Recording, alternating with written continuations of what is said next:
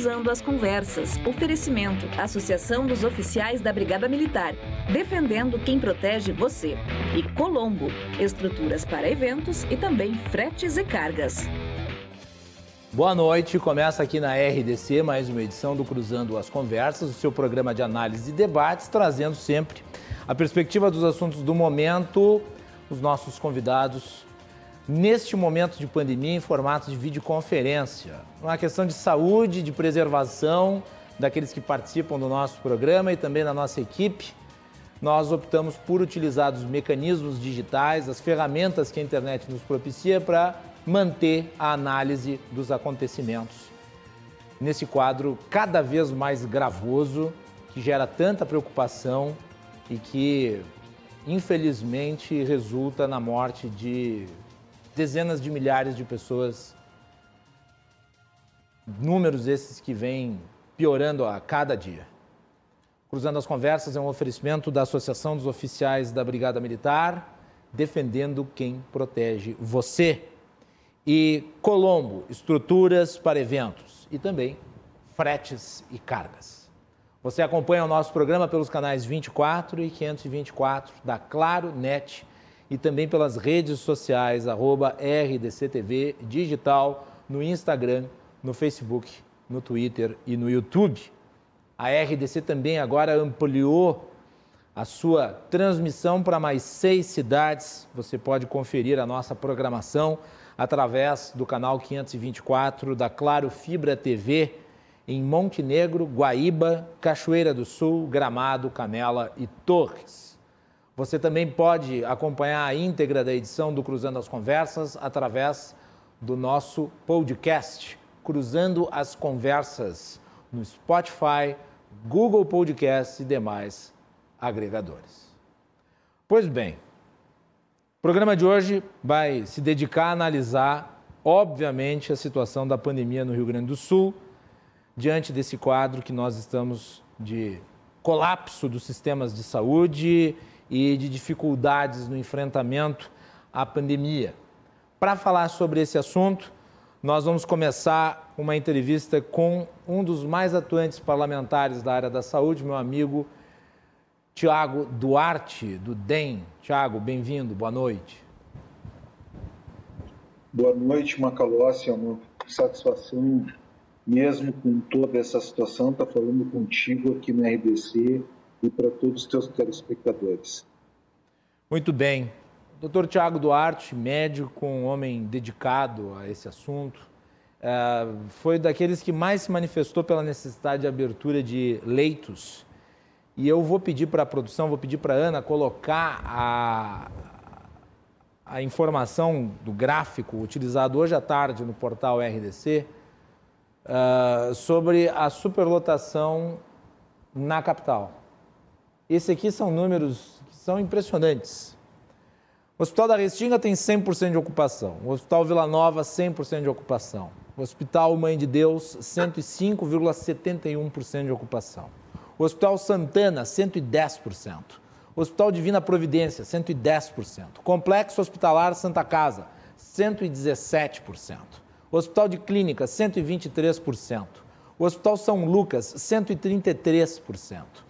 O Hospital Ernesto Dornelles, 145%. O Hospital Fêmea, 150%. O Hospital Moinhos de Vento, 160%.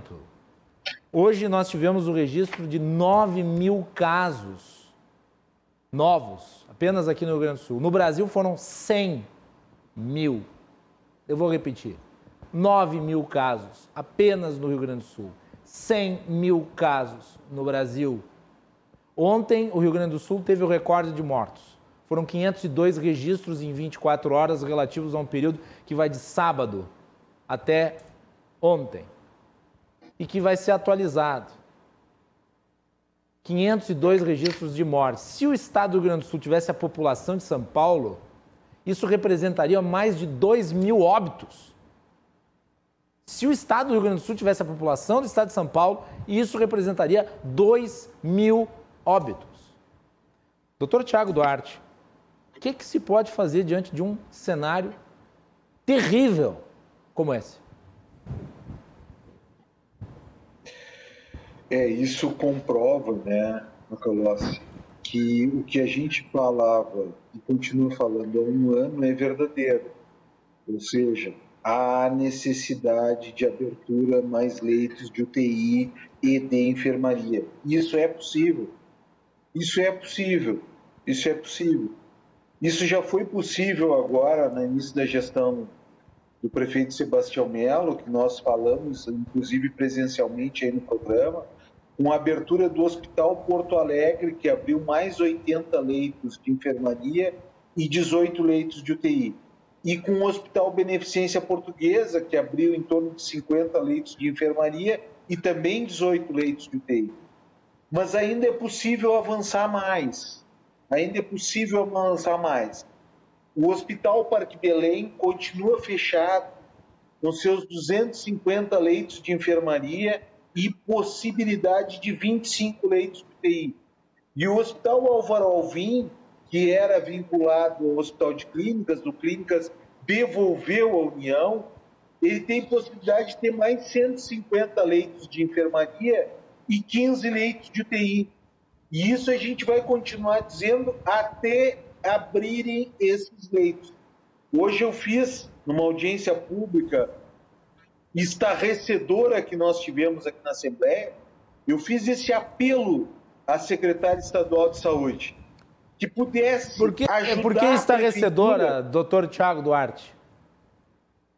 Estarrecedora, Guilherme, pelos relatos que nós ouvimos de todo o Estado, dos hospitais e dos médicos, dos profissionais, que falaram o seguinte: que os medicamentos, o kit de intubação, os medicamentos necessários à preservação da vida e o oxigênio estão sendo aumentados em mais de 200% pela indústria e pelos fornecedores. O que está inviabilizando também, além de todos os problemas que nós temos, além da dificuldade de leitos, além do número excessivo de doentes, está inviabilizando também a manutenção desses, desses profissionais. Então, eu quero te dizer aqui em primeira mão, no teu programa, que acabei de fazer, fazer, fazer o requerimento, estou colhendo as assinaturas, para uma CPI na Assembleia Legislativa dos medicamentos e insumos essenciais da vida e pegando inclusive a questão do oxigênio. Mas, mas tu acredita... Para que não ocorra aqui cenas como nós vimos no Amazonas e em Rondônia. Então nós estamos nos antecipando e fazendo uma CPI para saber se isso realmente está acontecendo e se estiver acontecendo esse ato desumano, apontar os responsáveis por isso. Mas há suspeita, porque o que o senhor está falando seria algo muito grave. É óbvio que numa numa situação como essa, onde você tem uma super demanda por esses insumos, a lei da oferta e da procura potencialmente fará com que o preço se eleve. Eu lhe pergunto, existe alguma suspeita de que está havendo um sobrepreço em cima que não resultante da lei natural da oferta e da demanda? Portanto, algo que seria considerado ilegal? Essa é a pergunta que lhe faço. Mas a lei da, a lei da oferta e da procura ela não pode sobrepujar o bom senso e, ao, e o sentimento que nós temos que ter de humanidade. Então, é, se, se o que a secretária da Saúde colocou na reunião e os outros prestadores colocaram na reunião, que é um aumento de mais de 200% nesses insumos essenciais da vida, se isso estiver acontecendo, isso é caso de polícia. Isso é caso de polícia. Isso não tem lei da oferta e da procura que possa, que possa uh, uh, defender isso.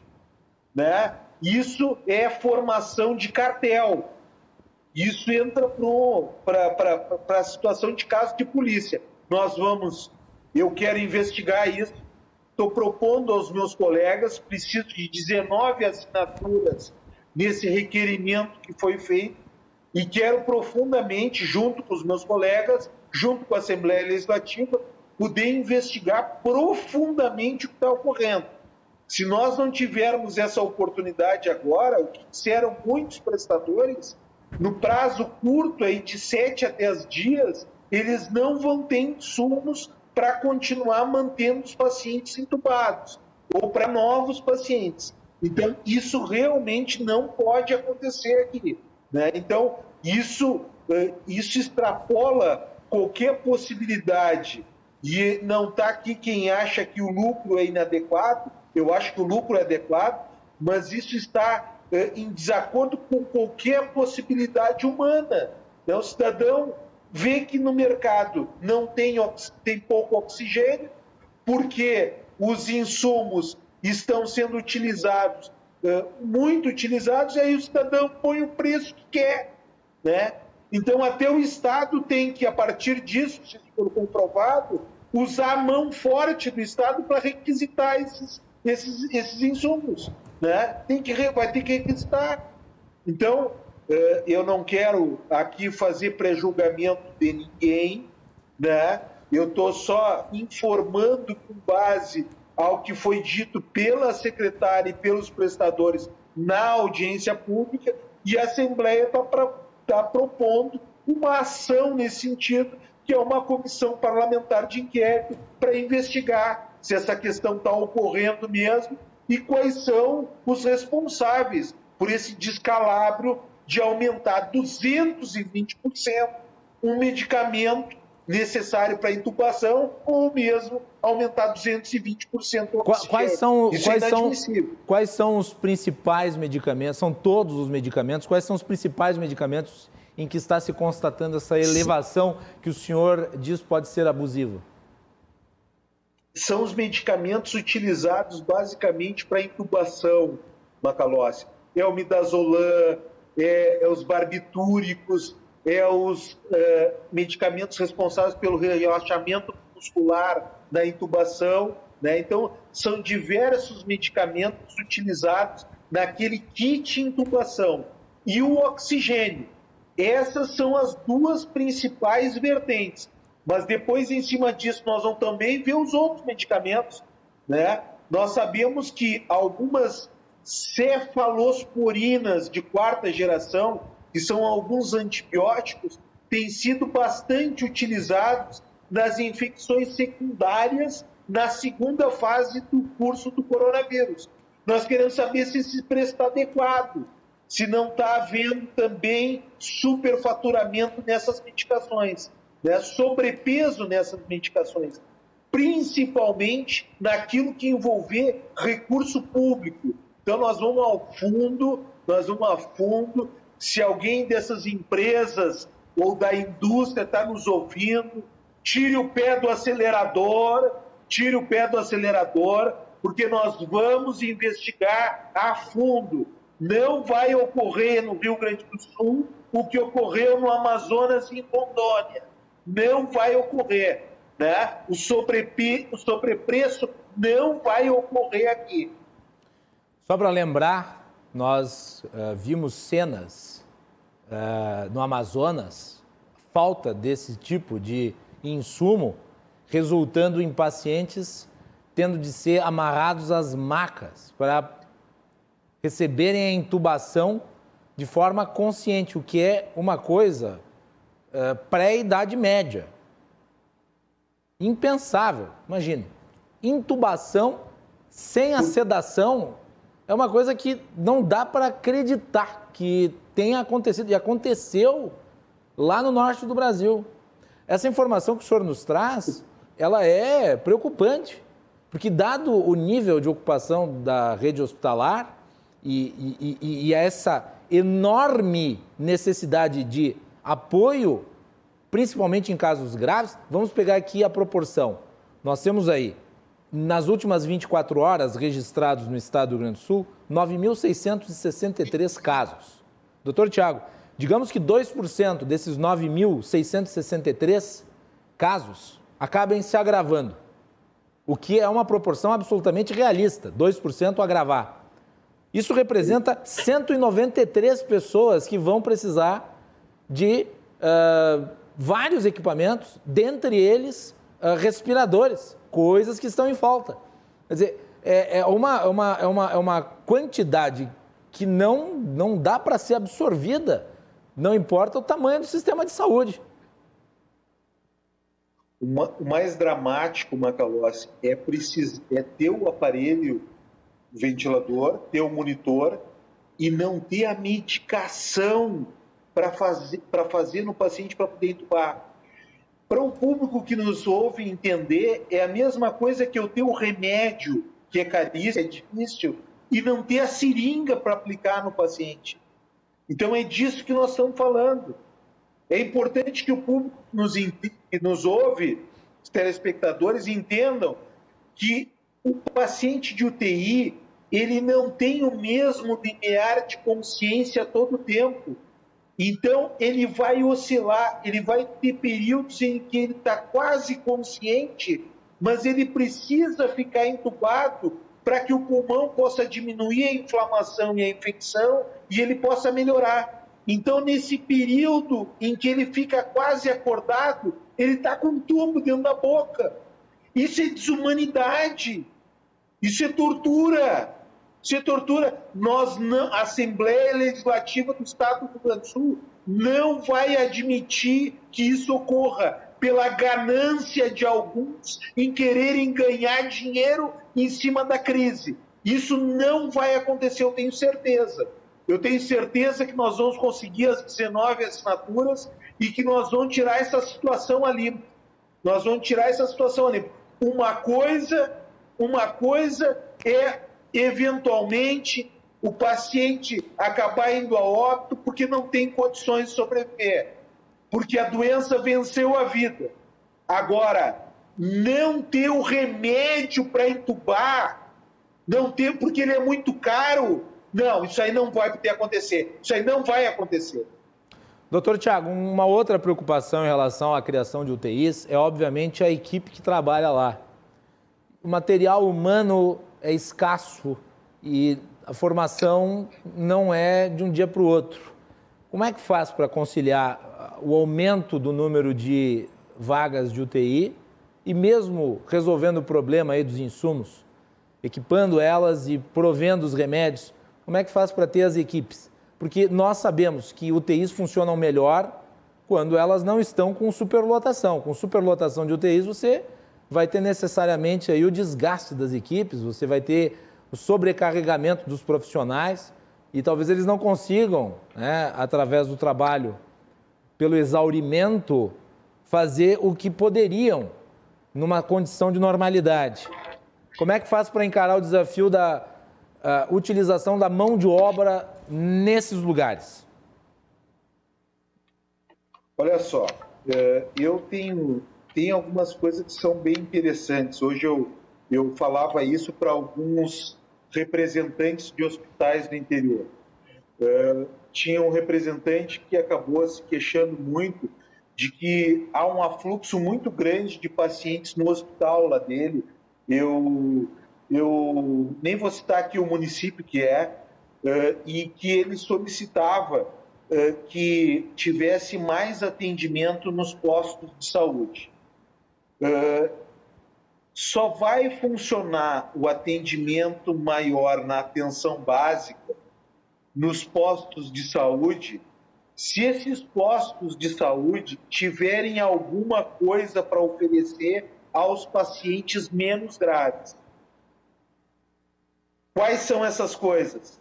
É orientação, que a gente já está fazendo, né? o uso de máscara, máscara adequada, álcool gel e evitar aglomerações, é a vacina, que infelizmente ainda não tem para todo mundo, e é o tratamento precoce, que é aquele tratamento realizado de centenas de médicos, eu diria que a maioria de médicos aderiu, que é o tratamento realizado quando se tem um caso, um exame positivo, ou quando se está no início da doença até o quinto dia, que se usa um vermífugo para evitar a replicação viral, que é um uso consagrado. Por exemplo, no herpes, a gente já usa, na infecção por herpes, que é por vírus, a gente já usa o vermífugo e que usa um antibiótico para evitar a infecção secundária. A minha experiência pessoal como médico é de ter atendido mais um pacientes desde o início da pandemia com coronavírus, estou falando só os com coronavírus, e de que um número muito pequeno desses pacientes, para não dizer nenhum, precisou de leito de UTI. Então, o município deve abrir o terceiro turno de atendimento? Deve, mas quando tem alguma coisa a oferecer para os pacientes. Porto Alegre, por exemplo, quis iniciar o atendimento do terceiro turno, está fazendo, mas houve uma ação de um partido político impedindo que a prefeitura desse o remédio para as pessoas. Eu nunca vi isso. Eu nunca vi isso. Um partido político, um partido político entrar com uma ação no judiciário impedindo que o paciente tenha acesso ao remédio. Os pacientes pobres têm acesso ao remédio. E o mais absurdo é o judiciário estar em sede liminar. Juiz que nunca foi médico. Mas, mas o senhor sabe que. Bom, então, a gente a teve aqui um debate é seu, inclusive, com, com o doutor Alexandre Zavascki sobre essa questão do tratamento precoce. Né? Não é um ponto pacífico aí na comunidade médica, é... né, doutor? Não, não é, não é totalmente, mas é a grande maioria dos médicos. Porque a experiência acaba dando esse know-how. Com relação ao UTI, que tu perguntasse especificamente. Vamos voltar para o assunto UTI. Eu senão, acho que. Senão essa discussão do tratamento precoce que... vai tomar o programa todo. UTIs. Eu acho que é bem importante isso, do pontuasse. Por exemplo, vou te dar um exemplo concreto. O Hospital Vila Nova, por exemplo, que presta um serviço importante para a comunidade de Porto Alegre, administra o Hospital da Restinga, ele não tem intensivista em todos os seus turnos de UTI. Não tem. São preenchidos os. Tem dois, tem alguns intensivistas, e nos outros turnos são preenchidos por cardiologistas, por pneumologistas e por anestesistas, que têm expertise para atender. Esse discurso de que não tem profissionais eu escutava desde o ano passado. Aí eu cheguei no Hospital Porto Alegre e aí perguntei para o doutor Jair Dacas, médico, lá diretor do hospital, doutor Jair, tem equipe e tem intensivista para os 18 leitos de UTI? Ele me disse, Tiago, eu não vou te dizer nada, vamos lá para ver. Aí ele se colocou com a equipe atrás, está aqui a equipe. Eu digo, acredita mas que... como, doutor? Eu sou intensivista eu tenho colegas intensivistas que estão trabalhando aqui e está aqui a equipe de enfermeiros e técnicos de enfermagem. Então tem, então tem, então tem. Isso não é salvoconduto para as pessoas continuarem fazendo o que não deve. Mas eu acho que não pode ser empecilho para nós abrirmos novos leitos de UTI de enfermaria. O, o doutor Tiago. O doutor Show, que deve estar nos ouvindo, que já foi médico da Beneficência Portuguesa, que é um excelente intensivista, se dispõe a abrir serviço tanto no Álvaro Alvim quanto no Parque Belém. Então isso é sinal que tem médico intensivista sim. E se não tem, tem outros médicos que podem atender em UTI com experiência. Então, volto a te dizer, isso é desculpa, isso é desculpa de governo que não quer abrir leite em UTI. Botar a culpa nos profissionais é desculpa, é desculpa de governo que não quer abrir UTI. Esse é, esse é o resumo. Porque o cálculo dos leitos de UTI de enfermaria está no coeficiente de todas as medidas restritivas que estão sendo impostas à população. Então tem que aumentar sim leito de enfermaria e leito de UTI. E tem como sim. A abertura do Porto Alegre mostra isso, do Hospital Porto Alegre, e a abertura do Hospital Beneficência Portuguesa carimba e mostra isso também. Doutor Tiago, mas me permita uma pergunta nesse sentido. Por, por óbvio que é necessário abrir até para se atender toda essa demanda. Mas eu lhe pergunto, sem controlar a disseminação da doença, não é enxugar gelo? Porque, afinal de contas, você pode abrir essas estruturas e com, vamos lá, 9 mil, como foi o caso registrado nas últimas 24 horas, 9 mil casos novos, 2%, digamos, que precisam de hospital, já vai lotar toda essa estrutura. Porque amanhã vão ser outros 9 mil, então 18 mil em dois dias. É, vai, vai precisar construir UTI para o resto da vida. Não é mais fácil controlar a pandemia? Então, o que, Então, o que está errado? Ah, boa pergunta, excelente, como sempre. O que está errado? Está errado a vigilância sanitária. As ações das vigilâncias sanitárias. Não é, só, não é a questão só de Porto Alegre, é a do Estado, é a dos municípios. O que, que tem que ser feito, Macalossi? Tem que fazer como fez a Austrália. A Austrália é o exemplo ideal para isso. A Austrália o que, que fez? Ela identificou os casos, ela isolou os casos e ela não usou lockdown o tempo todo, ou por 20 dias, ou por 30 dias, ou por uma semana. Ela fez o seguinte: ela monitorou os locais de, de presença de muitas pessoas. Ah, mas aí precisa, aí precisa uma um política. Aí, existe uma, aí precisa de uma política que é inexistente no Brasil inteiro, que é monitoramento. Não existe isso. Mas é com, com o aplicativo. Olha a simplicidade que eles fizeram. O estabelecimento comercial quer abrir, o shopping quer abrir.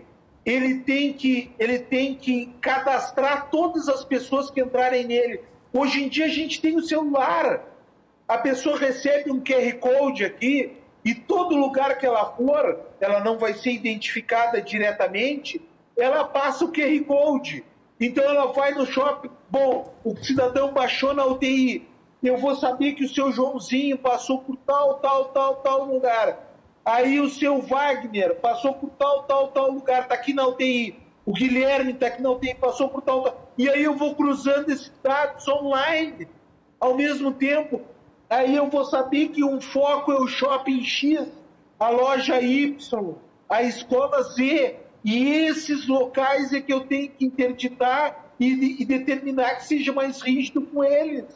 É assim que se faz. Não adianta fechar todo mundo em casa. É errado isso. A Organização Mundial de Saúde já disse que o lockdown, o confinamento total, é errado do ponto de vista médico. Errado, não reduz mortalidade, muito antes, pelo contrário, aumenta.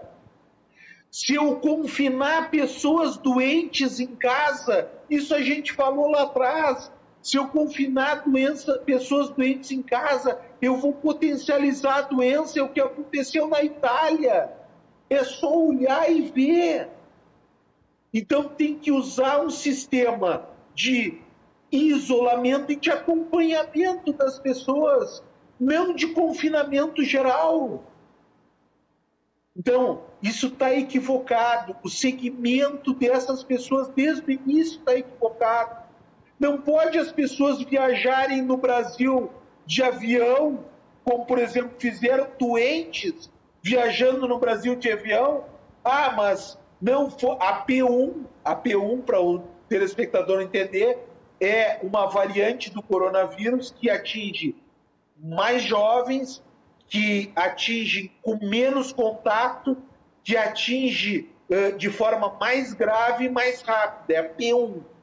Ah, mas pacientes com P1 já existiam aqui antes dos doentes estarem passeando de avião e se instalar no Rio. É, mas foi potencializado por essa, por essa, por essa, por essa transferência de pacientes equivocada. Tudo bem. Doutor Tiago, vamos ter que fazer um break. Vamos voltar na sequência. Nós vamos ter uh, outros convidados junto para falar sobre essa questão da pandemia.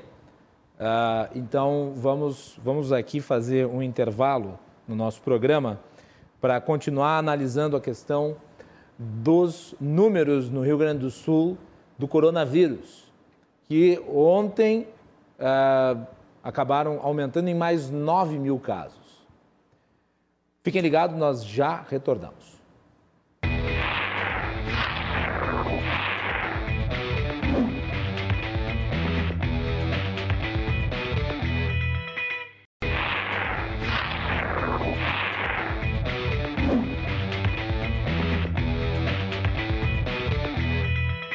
De volta aqui na RDC TV, com o Cruzando as Conversas. Você acompanha o nosso programa de segunda a sexta-feira, sempre a partir das 22 horas O Cruzando as Conversas tem um oferecimento da Associação dos Oficiais da Brigada Militar e do Corpo de Bombeiros, defendendo quem protege você e também de Colombo, estruturas para eventos e também fretes e cargas.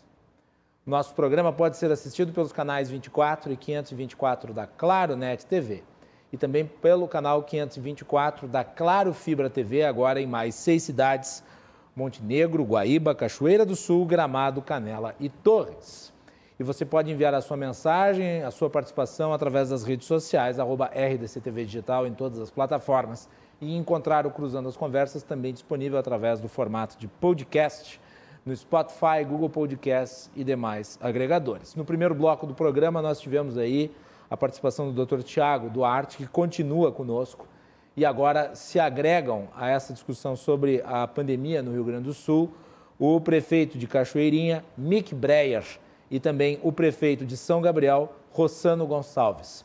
Eu vou dar as boas-vindas ao prefeito Mick Breyer. Prazer falar com o senhor novamente. Boa noite.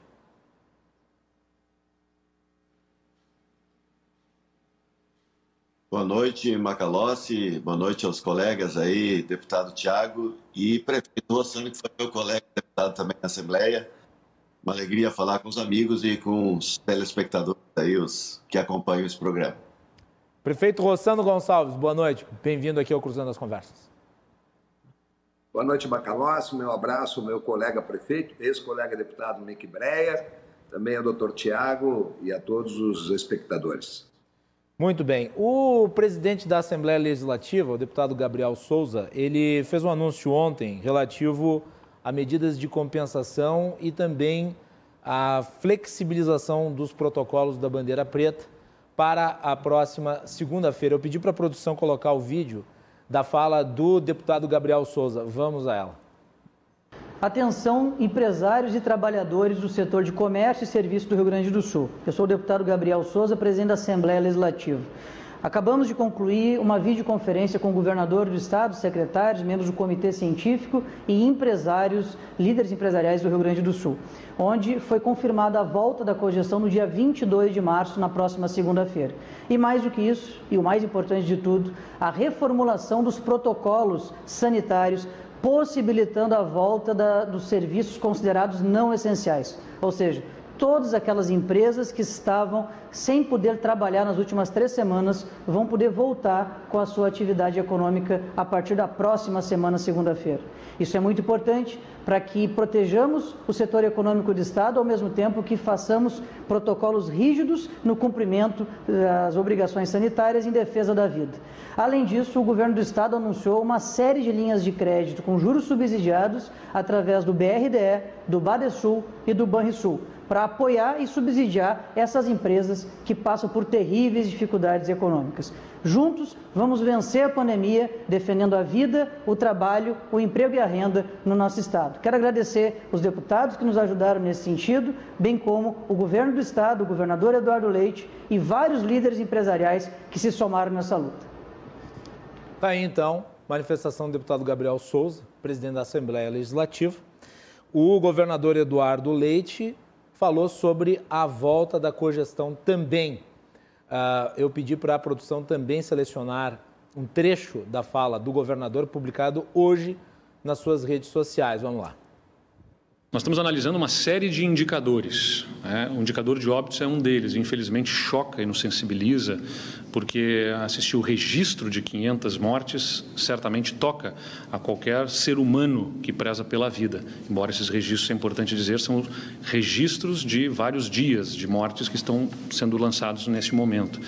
Mas existem outros tantos indicadores que precisam ser analisados. E o indicador uh, que demonstra pressão sobre o sistema hospitalar eh, começa a ceder fortemente. Depois de ter atingido um aumento de, eh, em média, 350 leitos por dia a mais sendo ocupados, ele já retrocedeu em função das duas semanas e meia que a gente tem de restrições mais severas para cerca de 16 leitos a mais ocupados por dia e seguindo nessa direção deverá se encaminhar para o início de uma redução da ocupação de leitos, o que já estará demonstrando, associado a outros indicadores, a, o efetivo menor contágio que se apurava lá no início da pandemia, era em torno de 2. Ponto, aliás, no início de em meados de fevereiro, era em torno de 2,35 essa taxa, o RT, e que agora gira em torno de 1,4, o que significa que se, a, o vírus se dissemina menos rapidamente do que estava acontecendo em fevereiro, ou seja, as restrições surtiram um efeito importante. É claro que esse volume de pessoas que está ainda internada, infelizmente, parte delas não resistirá, e nós vamos ainda ver um crescimento do número de óbitos ao longo das próximas semanas, mas os dados da demanda de internações já demonstram redução da circulação do vírus. E como a gente sabe que o fôlego é limitado economicamente, o país agora está uh, oferecendo um auxílio emergencial, por exemplo, que é três vezes menor e que vai alcançar metade da população que alcançou no ano passado, não há espaço para exigir fôlego ainda maior da população por mais tempo. É por isso que, tendo sinais, tendo os indicadores que nos permitam ter uma compreensão de uma redução efetiva do contágio, da demanda, da pressão hospitalar, nós devemos partir para uma retomada da cogestão né, com medidas severas de restrições ainda, como o toque de recolher, a suspensão geral de atividades nos finais de semana e com intensa fiscalização. Mas tudo isso, se os dados até o final dessa semana né, eh, comprovarem isso tudo que a gente já viu até aqui, a redução da demanda da internação e, consequentemente, uma redução da taxa de contágio. É importante. Está aí, então, a fala do governador Eduardo Leite, seguida depois, né, falamos aí também sobre o Gabriel Souza, o presidente da Assembleia, volta da cogestão e eu gostaria da avaliação dos dois prefeitos e do deputado sobre isso. É possível a volta da cogestão, dado esse número assustador de casos crescente em todo o estado do Rio Grande do Sul? Vou começar pelo prefeito Mick Breyer.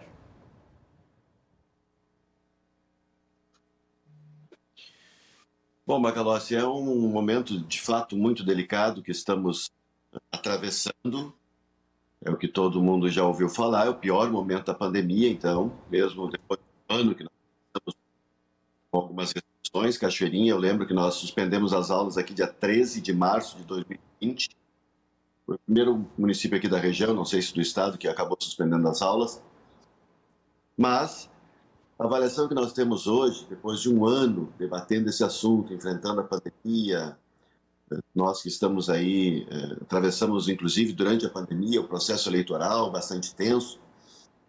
Primeiro, dizer que nós aqui da Grampal fizemos reuniões quase todos os dias e concluímos alguns prefeitos aqui que era importante sim o retorno da cogestão. A cogestão no sentido de que nós queremos também ser protagonistas para com o cuidado da nossa cidade, mesmo que tenhamos que adotar medidas duras.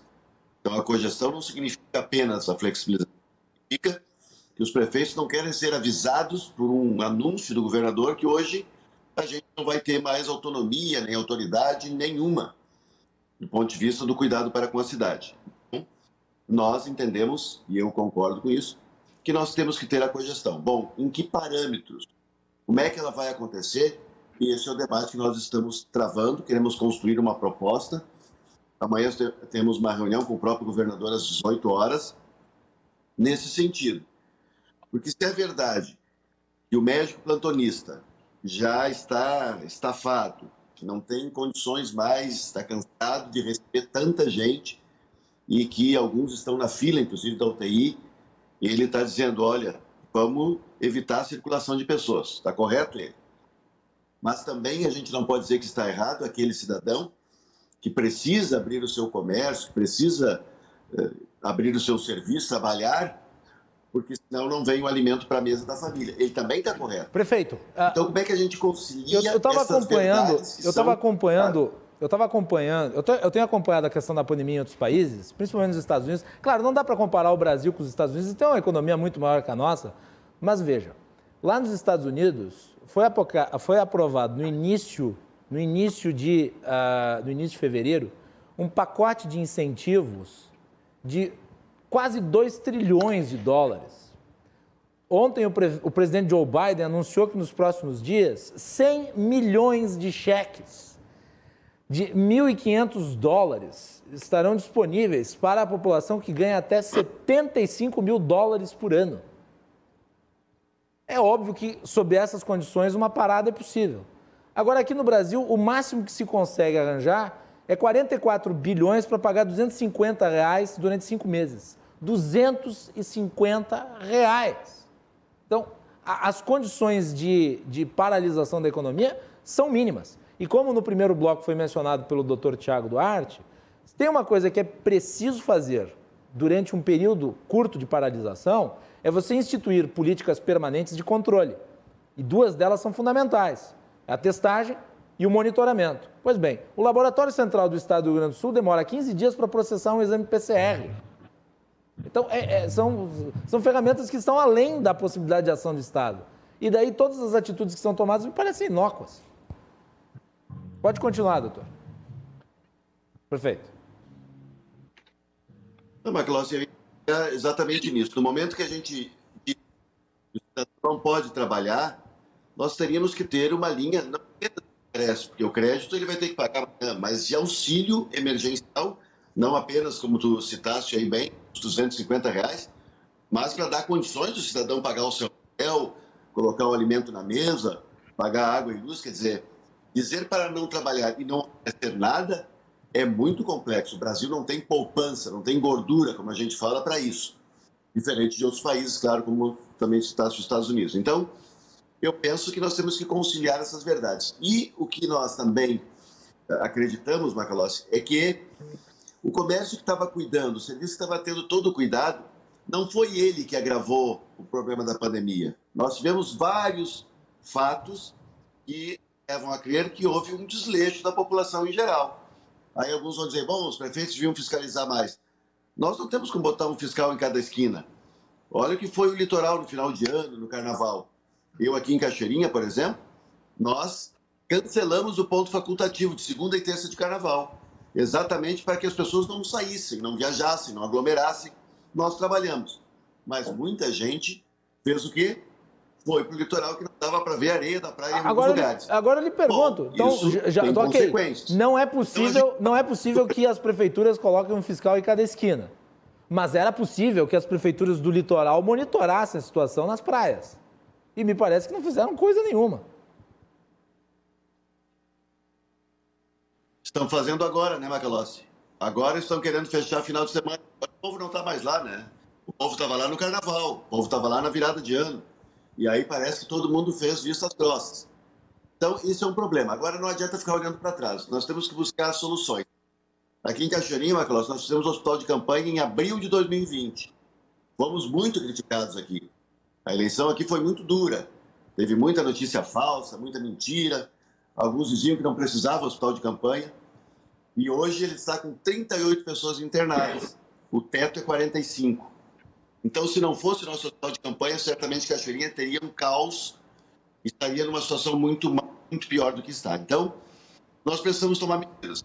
Mas acredito que, se todo mundo cuidar, manter o distanciamento, nós podemos sim trabalhar e acelerar o processo da vacinação, que deveria ter sido feita, feito o pedido lá em agosto, setembro do ano passado, não foi, e o Brasil está nesse atraso absurdo aí. Mas nós queremos imunizar a população e é isso que vai dar condições para a gente voltar à normalidade. Gostaria de ouvir a opinião do prefeito, do prefeito de São Gabriel. Vai lá, prefeito Rossano. Macalossi, eu tive então, mas peguei em parte aqui da manifestação que vocês reproduziram do governador.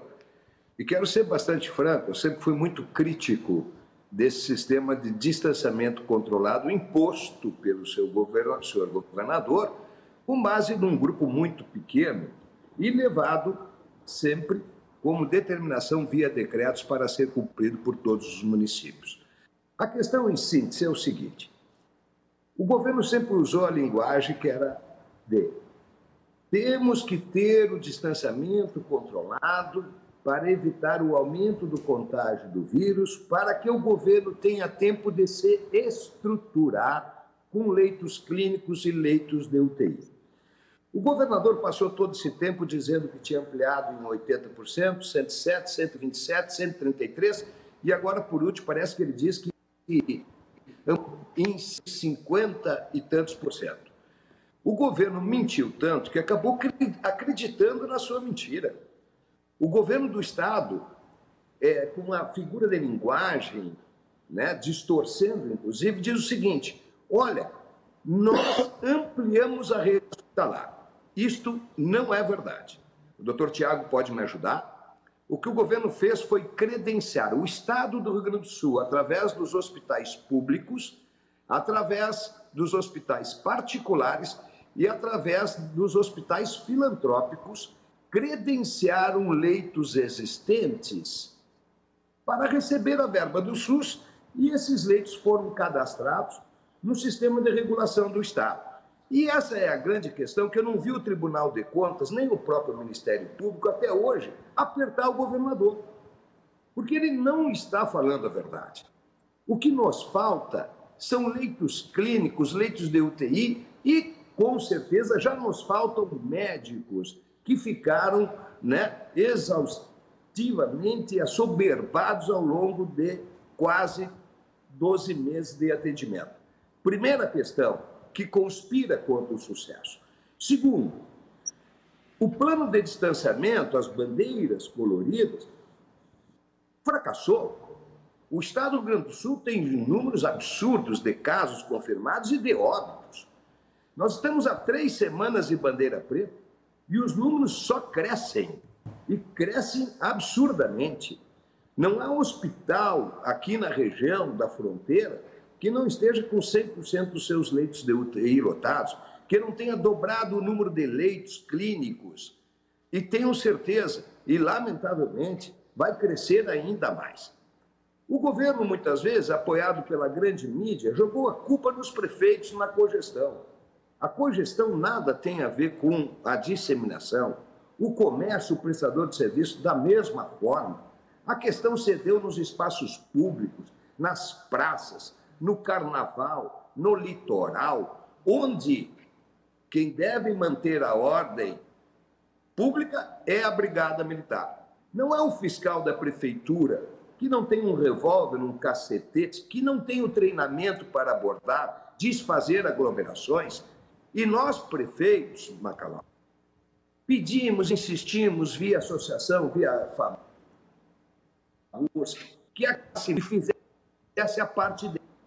O problema se deu foi nas baladas, na noite, nas festas clandestinas e, por último, no carnaval, onde estava a brigada militar, sem crítica ao efetivo, que é pequeno, nós sabemos, e aí não é culpa lá do, do, do soldado da brigada, do cabo. Onde estava a brigada que não coibiu?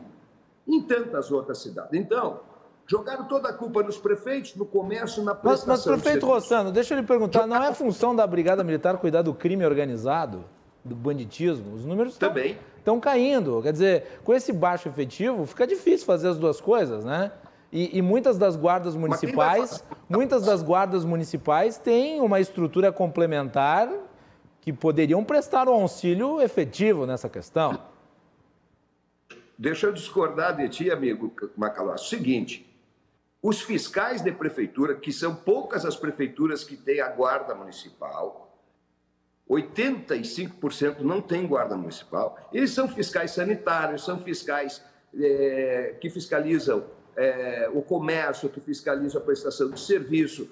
É, é cada, olha, é, é limitadíssimo o número de fiscais das prefeituras. E o governo incumbiu os municípios, quase dizendo assim: te vira e vai fiscalizar. Mesmo assim, a maioria dos municípios cumpriu com a sua obrigação. Muitas vezes faltou suporte para os nossos fiscais para chegar e abordar uma aglomeração. Você acredita? Nem a própria brigada chega com dois brigadianos numa viatura, numa aglomeração de 20, 30 pessoas. De pronto já chama é, o reforço. Então, para aí, o governo se estruturou mal. O governo pediu 12 meses de tempo com distanciamento é, controlado para se estruturar. O governo não se estruturou. Eu tenho batido nessa tecla e não tenho sido rebatido nem pelo governador, nem pela secretária Anitta, nem por quem quer do governo. Isso foi uma grande mentira. E hoje nós estamos na situação caótica. Quer dizer que é, é, essa né? história de que houve ampliação de UTIs, que o governo tem falado, não é verdadeira afirmo O governo não criou por conta dele, abrindo espaço físico, botando maca, respirador, bomba de infusão, monitor e recurso, não abriu mais do que 200 leitos no estado do Rio Grande do Sul. Por isso eu tenho dito, pessoal, vamos interpretar. Credenciar é uma coisa, criar é outra coisa. E é aí que o governo se perdeu, porque repetiu uma mentira mil vezes e acabou convencido da própria mentira. Os números são irrefutáveis. Eu não os tenho aqui, mas está na rede social, está no Transparência, está em todas aquelas instituições que detêm os números de quantos leitos de UTI o Estado tinha em 2019 e quanto ele teve agora em 2020. Sinto muito ser franco, mas o povo gaúcho está pagando a conta da incompetência do governo do Estado. Doutor Tiago Duarte, deixa eu devolver para o representante da Assembleia Legislativa, que não representa a Assembleia Legislativa, representa o seu próprio mandato, né, doutor Tiago? Eu gostaria da sua avaliação da postura do presidente da Assembleia. Não te pareceu estranho ele anunciar coisas que seriam de incumbência do governador? O Gabriel Souza parecia ali fazendo, às vezes, de porta-voz não, não lhe parece meio extravagante isso? Não, eu, eu acho que a Assembleia cumprido o, seus, o seu papel e vai continuar cumprindo em diversas searas. Né? A seara do Legislativo, como o Mick e o Rossano sabem muito bem, é uma tarefa também, de, às vezes, de aproximar contrários, de poder fazer com que haja uh, um pouco de lucidez maior nas decisões, né? Então acho que o Gabriel uh, e o Gabriel tem cumprido um papel uh, muito importante, eu acho nesse processo, né? Eu queria voltar ao que estava colocando aí, ao que o Nick e o Rossano responderam. Primeira coisa, o Rossano acaba de ratificar aquilo que a gente está dizendo. Né? Porto Alegre, por exemplo, tinha quatro hospitais fechados, agora, graças ao, à ação da prefeitura que mudou, né, conseguiu ocupar dois, mas ainda tem dois que precisam uh, ser colocados em ação, que é o Hospital Parque Belém, 250 leitos de enfermaria e 50 leitos de UTI, e o Álvaro Alvim, com 150 falta, leitos que que de enfermaria. O que falta para isso se concretizar, doutor Tiago? O senhor tem o senhor tem falado sobre isso desde o governo Marquesani. E o senhor, na última vez que esteve Falta aqui, disse que estava muito, é estava muito satisfeito política. com a conduta do prefeito. E o que, que falta? Acho que falta, primeiro, decisão política. Acho que o governo do Estado precisa apoiar a iniciativa da prefeitura, que claramente quer fazer isso, né? e não uh, criar empecilho ou dificuldade. Eu acho que falta, primeira coisa é uma decisão política nesse processo. Então, essa é a primeira coisa. Então, precisa mais leitos e tem condição de ampliar.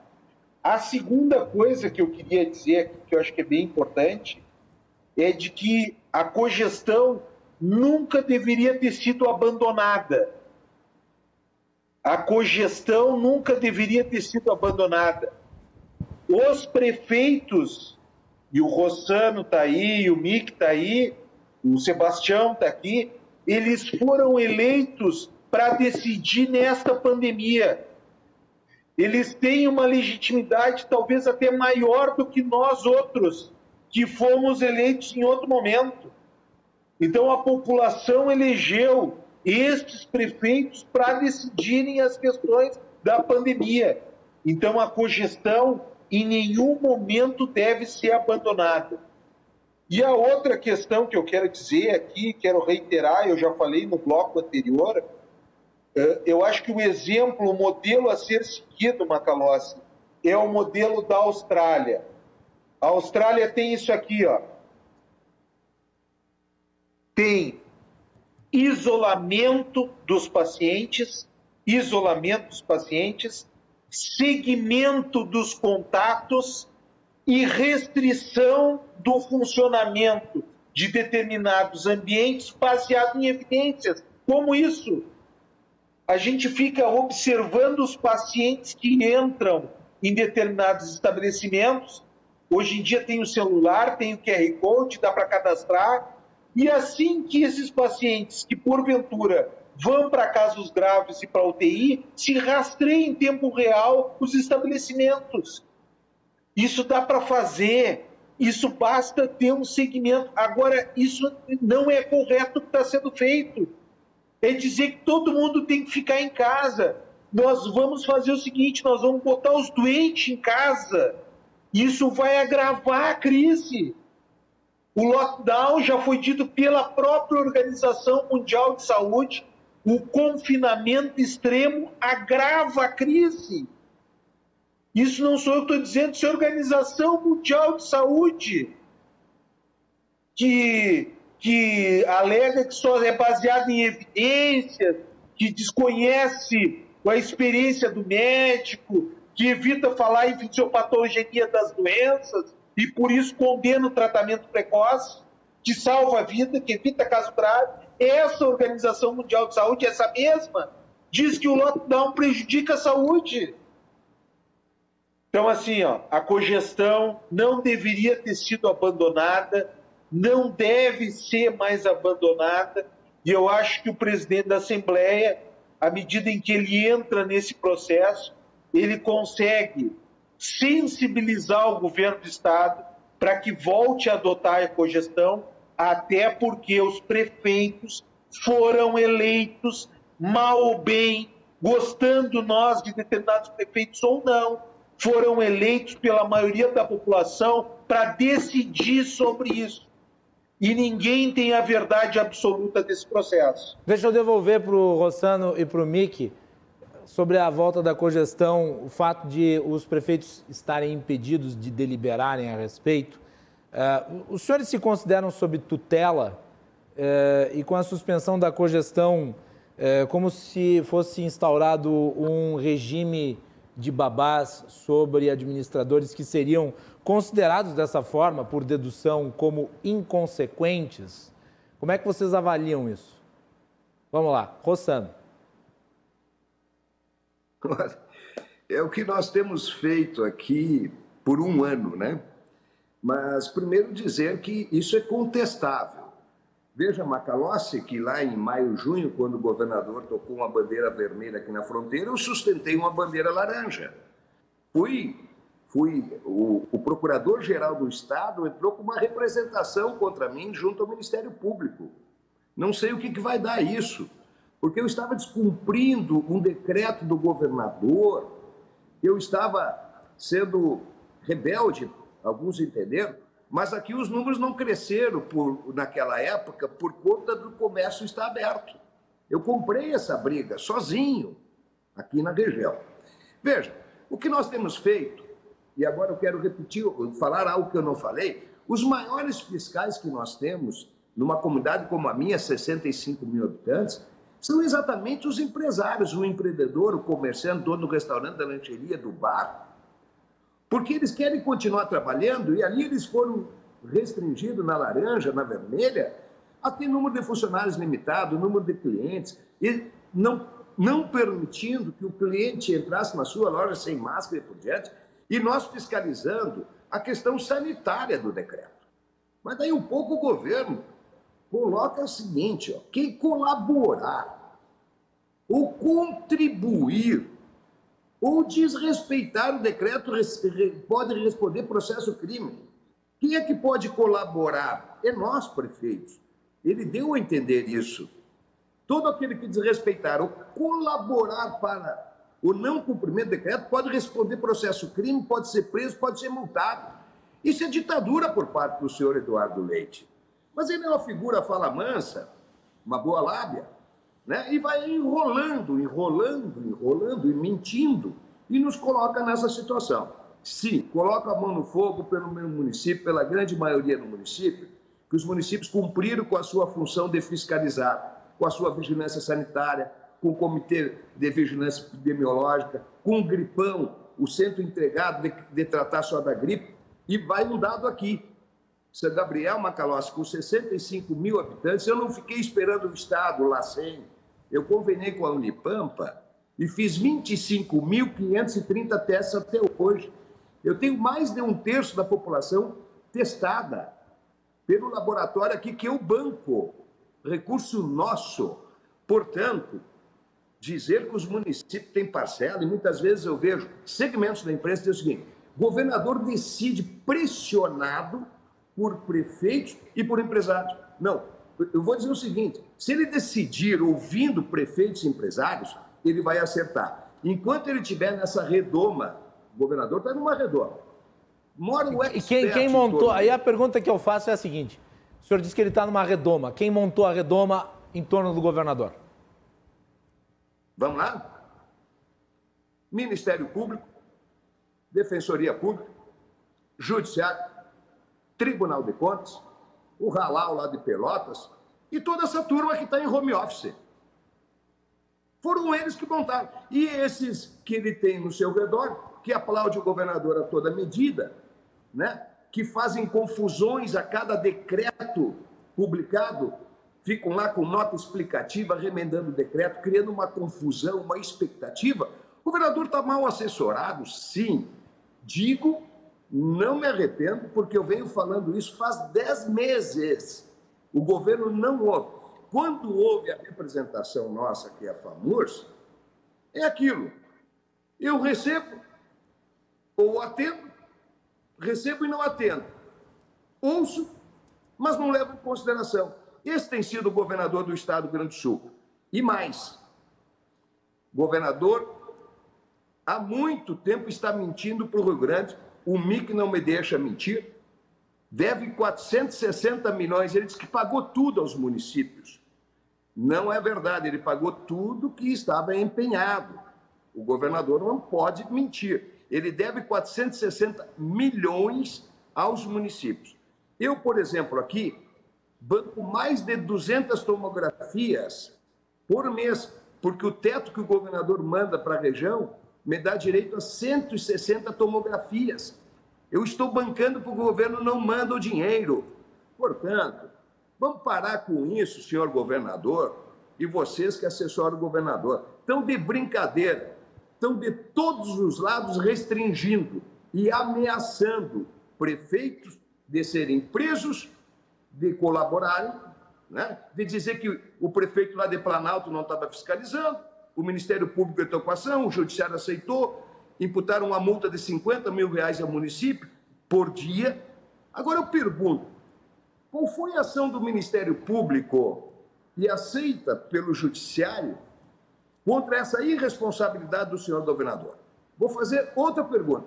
Onde é que está o TCE que não foi auditar o valor recebido pelo governo do Estado?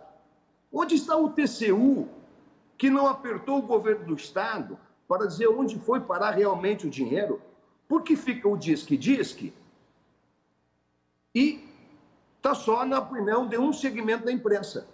O governador acertou. Não, não, não pode ser assim.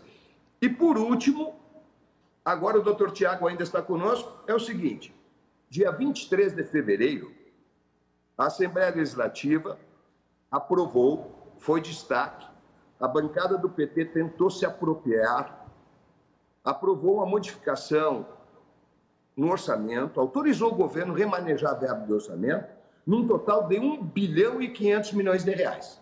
Para quê? Para comprar vacinas. Vamos fechar um mês, o governo não comprou vacina, não vai comprar vacina e não utiliza um bilhão e meio que foi autorizado pela Assembleia. Não deveria o governador seguiu o exemplo do por que, prefeito por que, desculpe, instalar o hospital de campanha.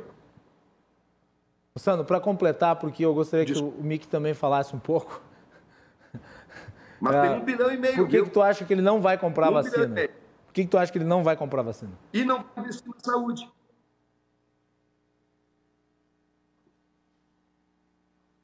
Ô, Sandro, me ouviu? Por que, que ele não vai comprar vacina? Diz que ele não vai comprar vacina. Por que, que ele não vai comprar vacina? Porque a vacina já. A, Arita, a secretária Arita, disse há poucos dias que todos os contatos que fizeram, vacinas só vão entregar daqui a sete meses. Quando for daqui a sete meses, mesmo com atraso do governo federal, nós já vamos ter vacinado toda a comunidade prioritária. Foi a secretária, não fui eu, foi a secretária do governador que falou isso. Segundo, toda e qualquer vacina que for comprada por ente público ou iniciativa privada cai, cai na mão do Programa Nacional de Imunização. É o programa do governo federal, é ele que distribui.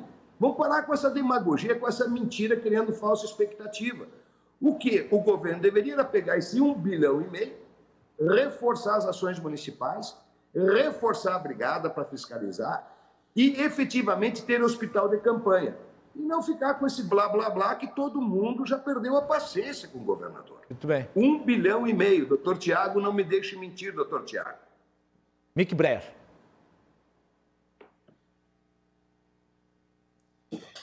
É, na verdade, a gente tem visto que qualquer eh, iniciativa sobre a pandemia, qualquer iniciativa é controversa.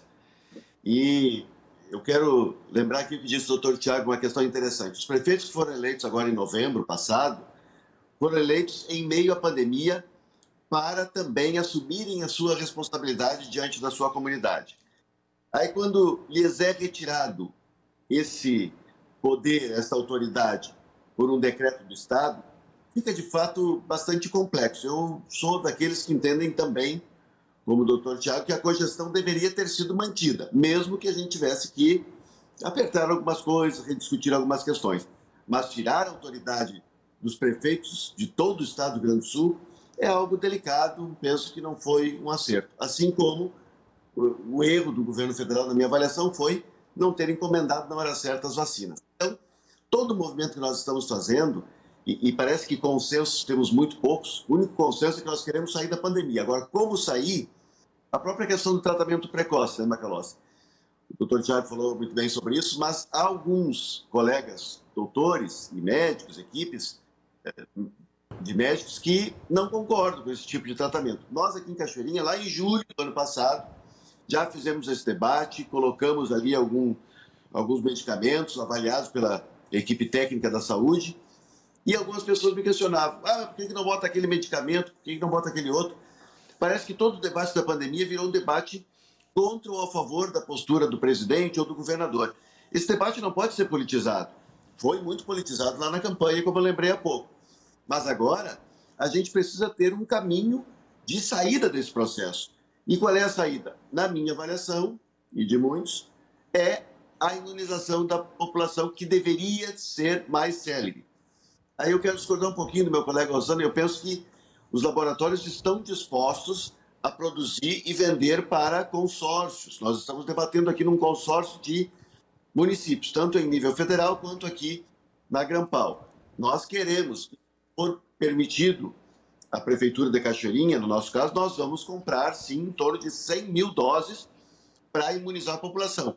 Não é contra o Plano Nacional de Imunização, é para ajudar, para acelerar para imunizar mais rapidamente a população, porque nesse ritmo, a Fiocruz disse ontem, vai levar dois anos e meio para imunizar toda a população brasileira, enquanto que outros países já estão quase em 100% já imunizados. Então, a gente correr atrás para salvar a população é fundamental. E aí eu quero lembrar de novo o que eu falei antes. Nós inauguramos aqui um hospital de campanha em abril, nem inauguramos, né? Aprontamos ele com 45 possibilidades de leitos. 10 respiradores, 8 leitos, leitos de UTI. No início, tinha pouca gente necessitando, lá em abril, maio, junho, quem sabe 2020 por ali. E a oposição, claro, se aproveitando daquilo, dizendo: ah, o prefeito está gastando dinheiro que não devia, não precisava hospital de campanha. E agora, de fevereiro para cá, muitos dos que criticavam acabaram tendo que, inclusive, utilizar ou um parente seu ou eles mesmos e disseram: graças a Deus, Cachoeirinha tem hospital de campanha. E nós não temos recurso nenhum, nem da União e nem do Estado, somente de recurso do município, mais de um milhão de reais por mês. Então é difícil de a gente manter isso sozinho, mas estamos mantendo porque acreditamos que isto é que está salvando vidas, vidas e preparando a população para esta retomada da normalidade. Então, eu sou favorável à cogestão, eu penso que o nosso comércio, o nosso serviço precisa ter condições trabalho dentro das regras sanitárias e a gente fiscalizar mais a questão das festas clandestinas, o futebol aí na várzea, tantas coisas erradas que acabaram acontecendo que a gente tem que controlar. Mas a população tem que nos ajudar.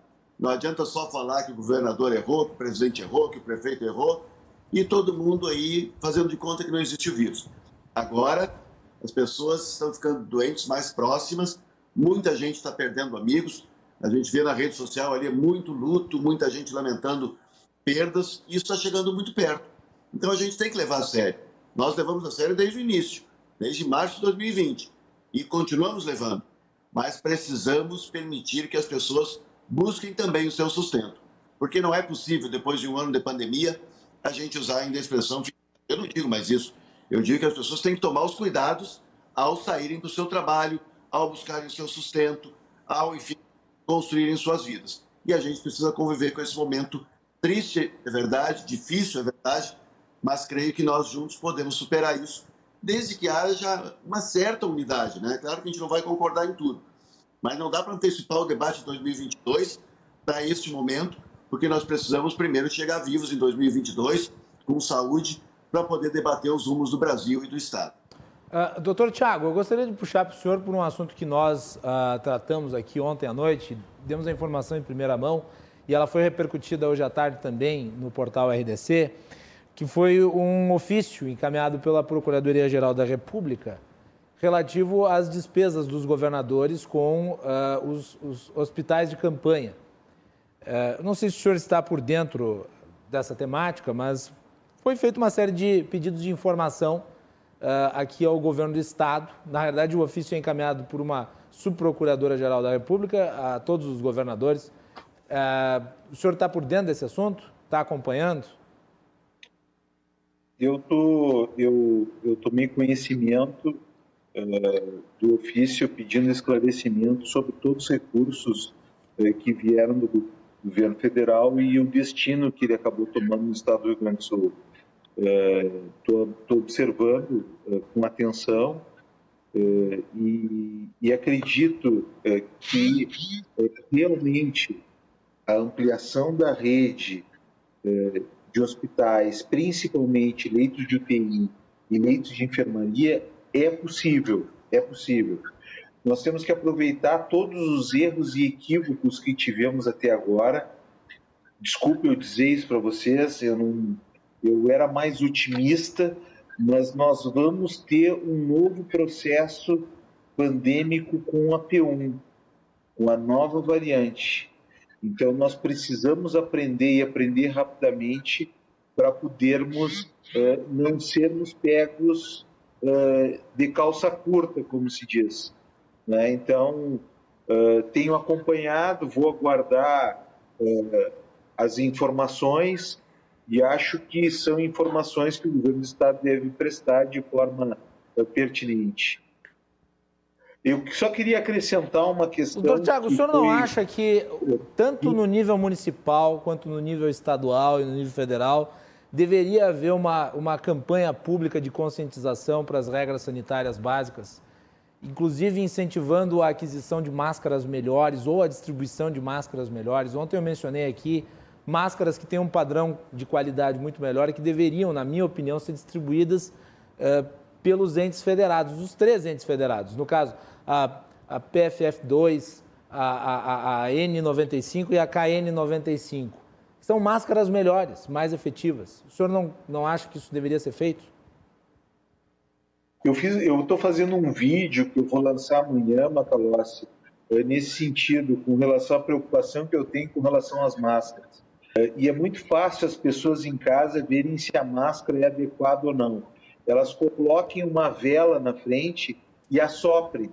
Se o fogo da vela apagar, é porque essa máscara é de má qualidade. É um teste muito simples, muito tranquilo de ser feito e que vai mostrar de forma prática se a máscara é adequada ou não. Né? Então, uh, mas eu acho que existem outras ações que estão faltando nesse processo. As ações de vigilância, as ações de uh, cuidado dos contatos, a, a, ação de uh, segmento desses contatos e de impedimento da circulação dessas pessoas que estão, estão com vírus, essas ações estão muito débeis, estão muito ruins, estão muito mal colocadas, e aí simplesmente dizer para as pessoas ficarem em casa, pessoas doentes ficando em casa, piora a pandemia. Acontece o que aconteceu na Austrália. isso é, é, que aconteceu na Itália. Isso é muito claro. Lá a calamidade, quando é que aumentou o número de mortes? Quando pessoas doentes foram para casa. Né? Então, eu acho que, além de matar a economia, além de piorar as questões econômicas, então, eu acho que tem que ser pensado, essa vigilância epidemiológica tem que ser melhor dimensionada. Eu queria, eu só queria falar aqui uma coisa que o, o prefeito Nick uh, comentou uh, sobre o tratamento precoce e aqui dá os parabéns à equipe de saúde do prefeito Nick, que é fantástica, extraordinária. Né? É uma equipe que tem trabalhado muito bem em todas as searas, desde a saúde da mulher, que eu sou testemunho ocular, né? Eh, até a questão eh, dos leitos de UTI.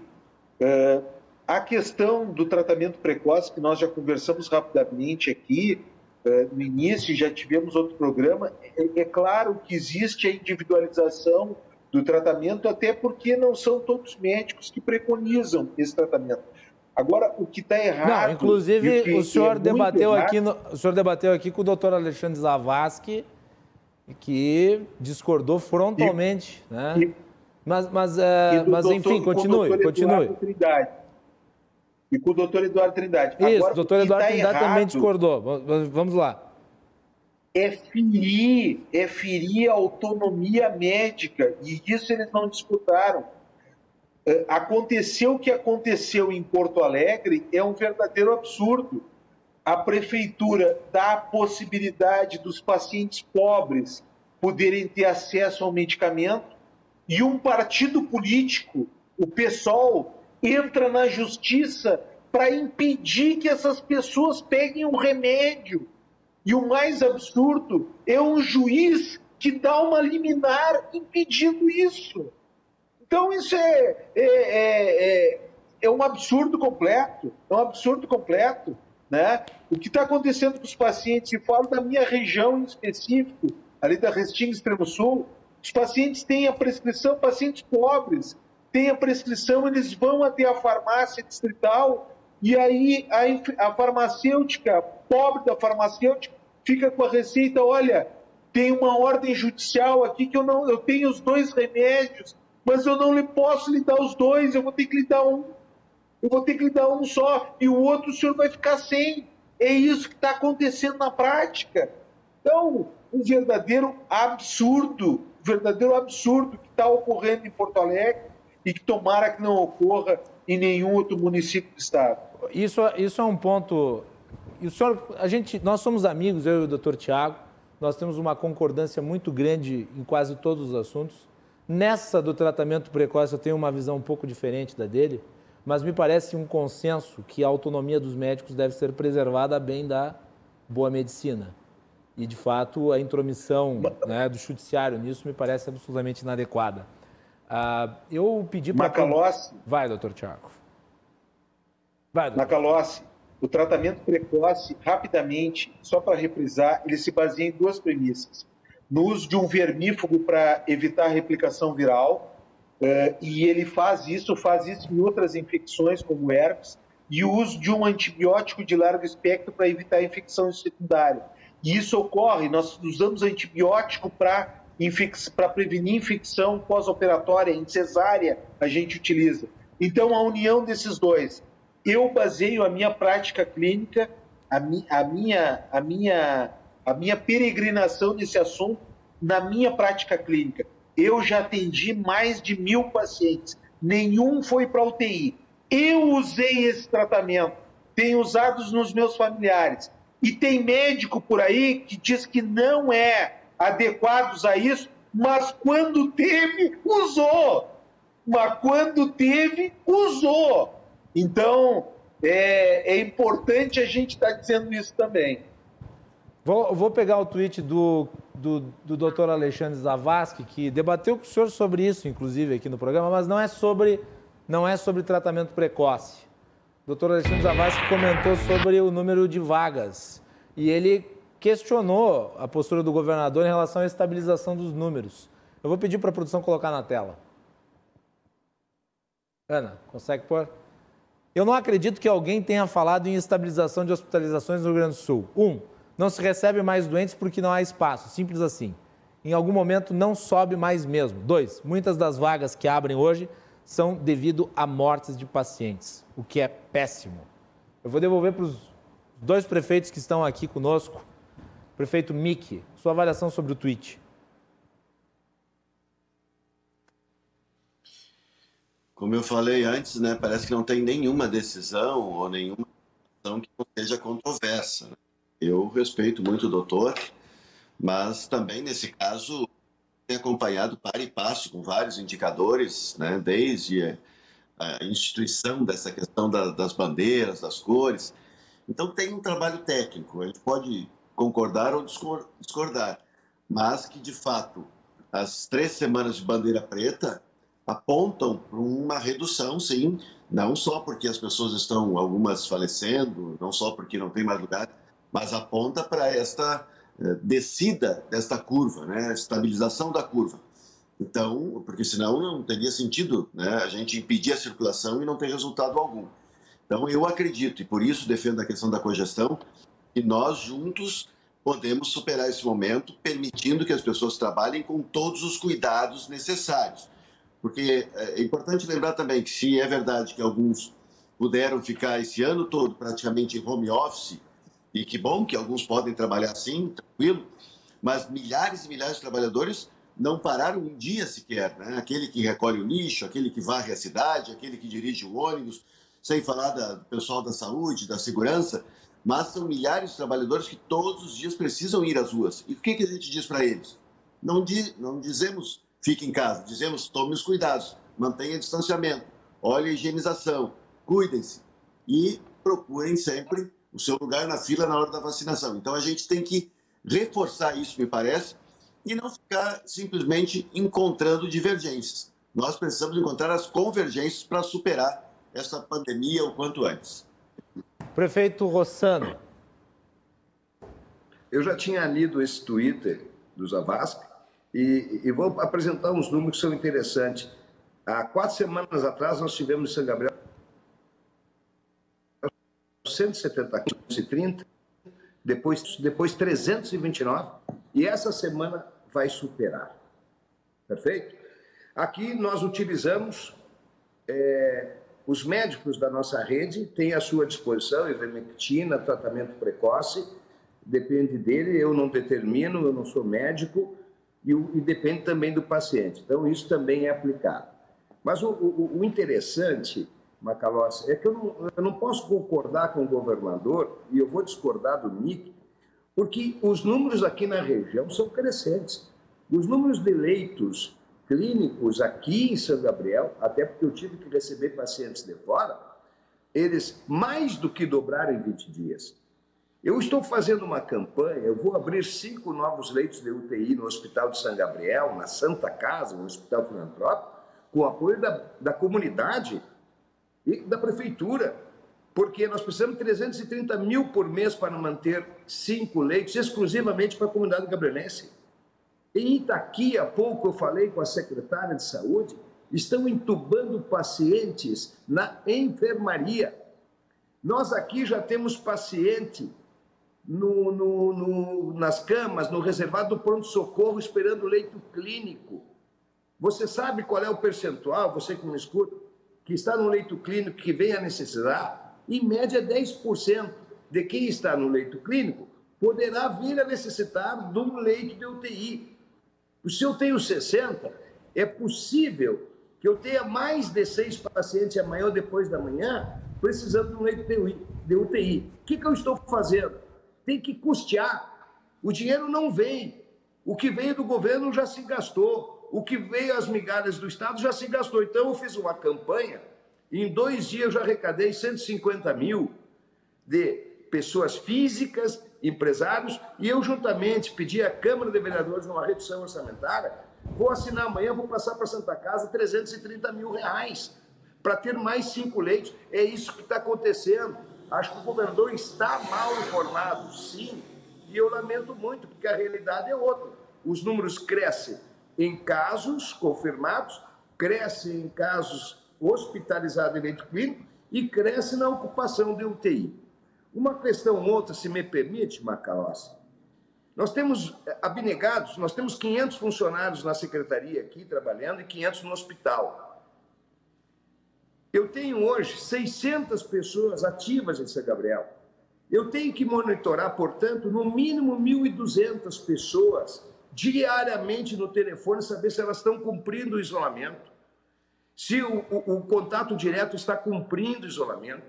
Eu estou fazendo busca ativa, ou seja, visita a, de forma aleatória para ver. Chega lá, sorteia uma casa no bairro tal, vai lá ver se o que tem que estar isolado realmente está. Isso tudo nós estamos fazendo para evitar a ampliação do contágio. E a gente tem aqui tudo como a palma da mão, sabe que não foi o comércio, porque o supermercado é comércio, considerado como essencial, né? em qualquer cidade é, é um movimento enorme, as lotéricas conseguem o movimento, os bancos, as pessoas precisam trabalhar, precisam se locomover, esta restrição não somou nada, eu quero até ser contestado. Se faz já três semanas que nós estamos em bandeira preta e os números só crescem, e já passamos, nós estamos a, a, praticamente o mês que terminou o carnaval, que retornaram para o interior todas aquelas pessoas que tiveram na balada lá no litoral gaúcho, o reflexo já deveria ter passado e não passou.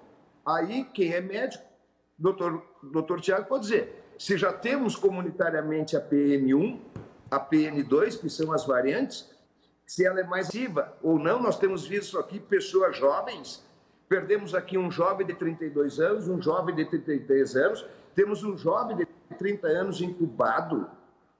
Alguma coisa está errada. E não foram os municípios que importaram esta variante do coronavírus.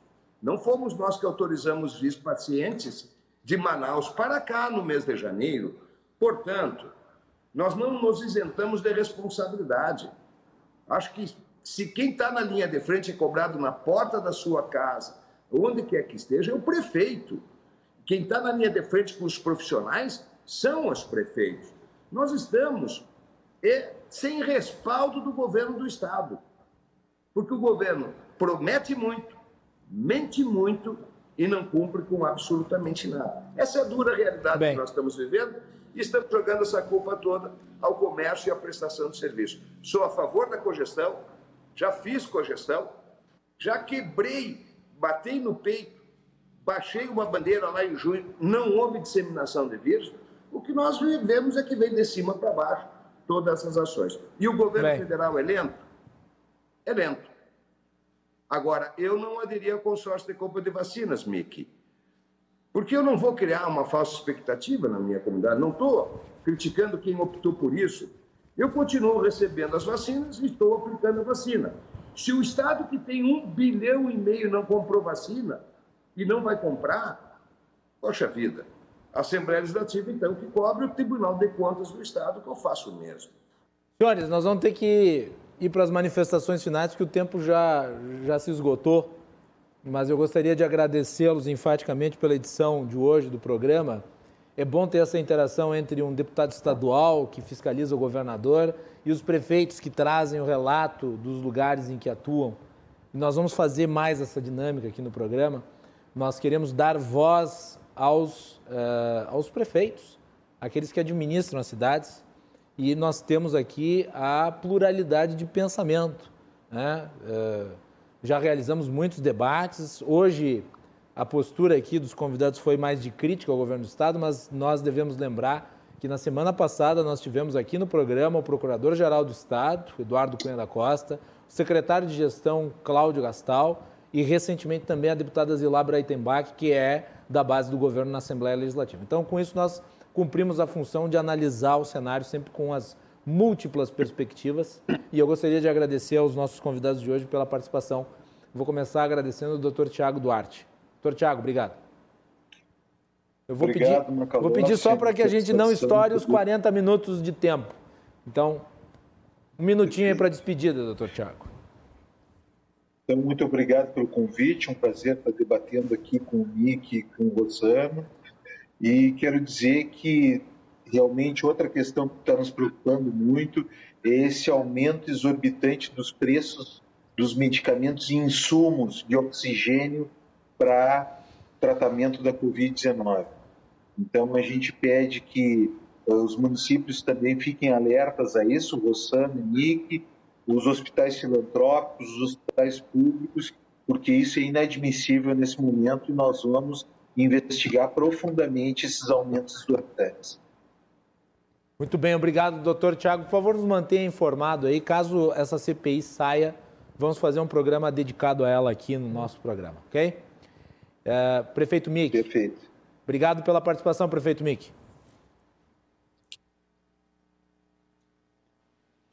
Eu que agradeço, Macalossi, esse espaço, agradecer a participação aí junto com os colegas, doutor Tiago, meu amigo Rossano.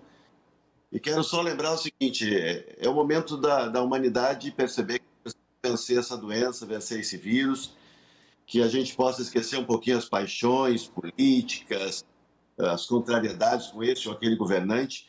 Se cada um de nós fizer a sua parte, tomar os cuidados necessários, nós sairemos mais rapidamente desse processo é muito triste ver o que está acontecendo e não é de agora, né? A gente que acabou sendo reeleito, estamos há um ano tratando desse tema, sofrendo muito, tem pressão, é verdade, a gente se coloca no lugar das pessoas que sofrem, no lugar das pessoas que querem trabalhar, no lugar das pessoas que são positivadas, no lugar dos profissionais da saúde que estão né, com estafa.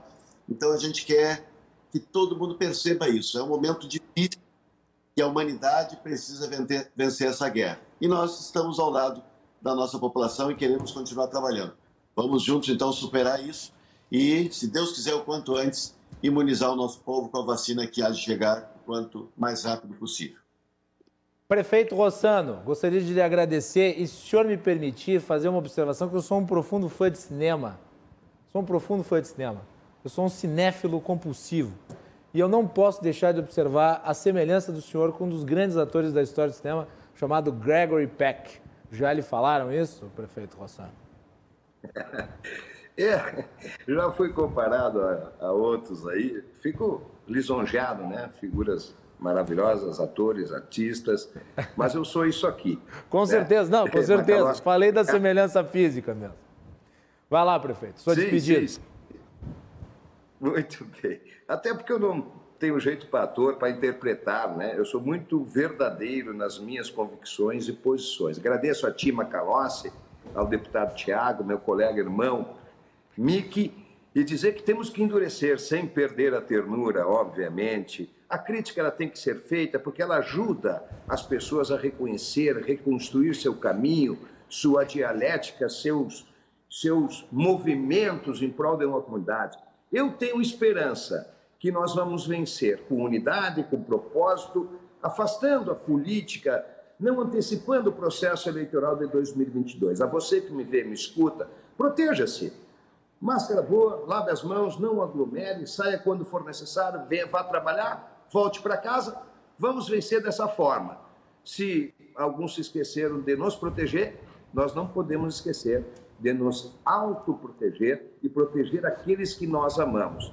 Vamos ser solidários, vamos ser responsáveis, porque a imensa maioria tem contribuído para esse processo. Obrigado e até a próxima oportunidade. Grande abraço a todos. Obrigado, prefeito Rossano, obrigado, prefeito Mick, obrigado, deputado Tiago Duarte. Nós vamos fazer um break, voltamos na sequência para o encerramento do Cruzando as Conversas de hoje.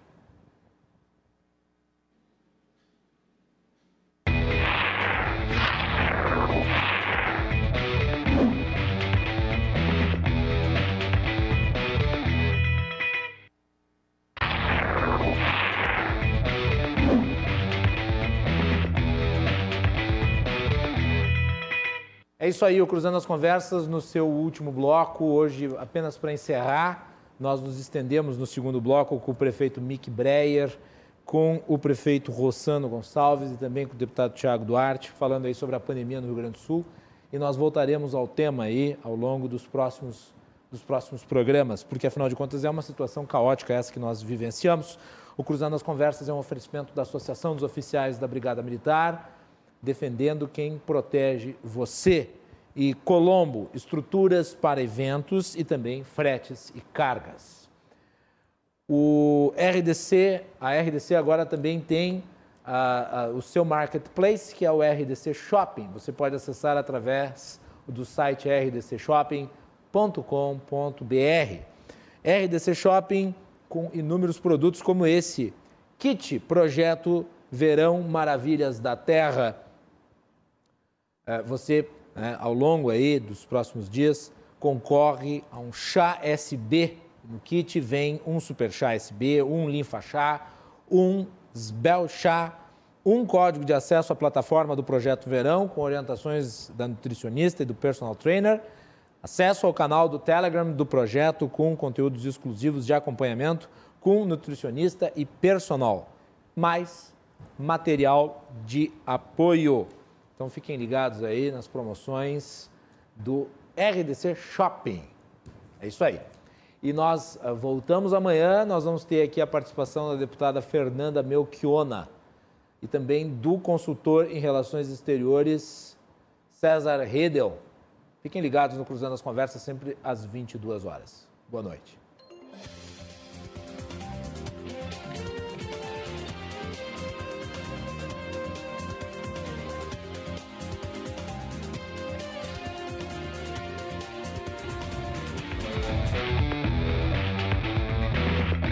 Cruzando as Conversas. Oferecimento. Associação dos Oficiais da Brigada Militar. Defendendo quem protege você. E Colombo. Estruturas para eventos e também fretes e cargas.